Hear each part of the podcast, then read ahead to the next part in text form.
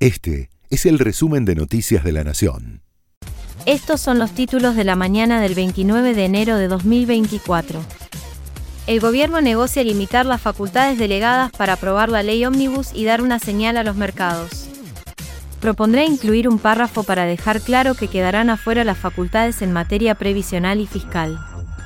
Así, mi ley retendría los poderes especiales en las áreas económica, financiera, de seguridad, de salud, tarifaria, energética y administrativa por un año, prorrogable por el Congreso por un año más. Los casos de dengue notificados para las tres primeras semanas del año en la Argentina rondan los 11.800, según el Ministerio de Salud de la Nación, aunque son casi 17.000 hasta el 20 de este mes, de acuerdo con una estimación a partir de los datos oficiales publicados.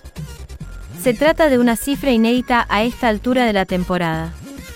Un barco de 200 metros de largo y de bandera liberiana chocó este domingo contra uno de los pilotes del puente Zárate Brazo Largo, principal vía de comunicación entre el sur de la provincia de Entre Ríos y el norte de la de Buenos Aires, luego de haber tenido una rotura de timón. El tránsito y la estructura del puente no se vieron afectados. El gobernador de Chubut, Ignacio Torres, se refirió a los incendios forestales que se desataron en el Parque Nacional Los Alerces el pasado jueves, donde ya se quemaron más de 600 hectáreas, y responsabilizó a los integrantes de la resistencia ancestral mapuche. Lo más preocupante es que hay indicios de que fue intencional, señaló el mandatario provincial.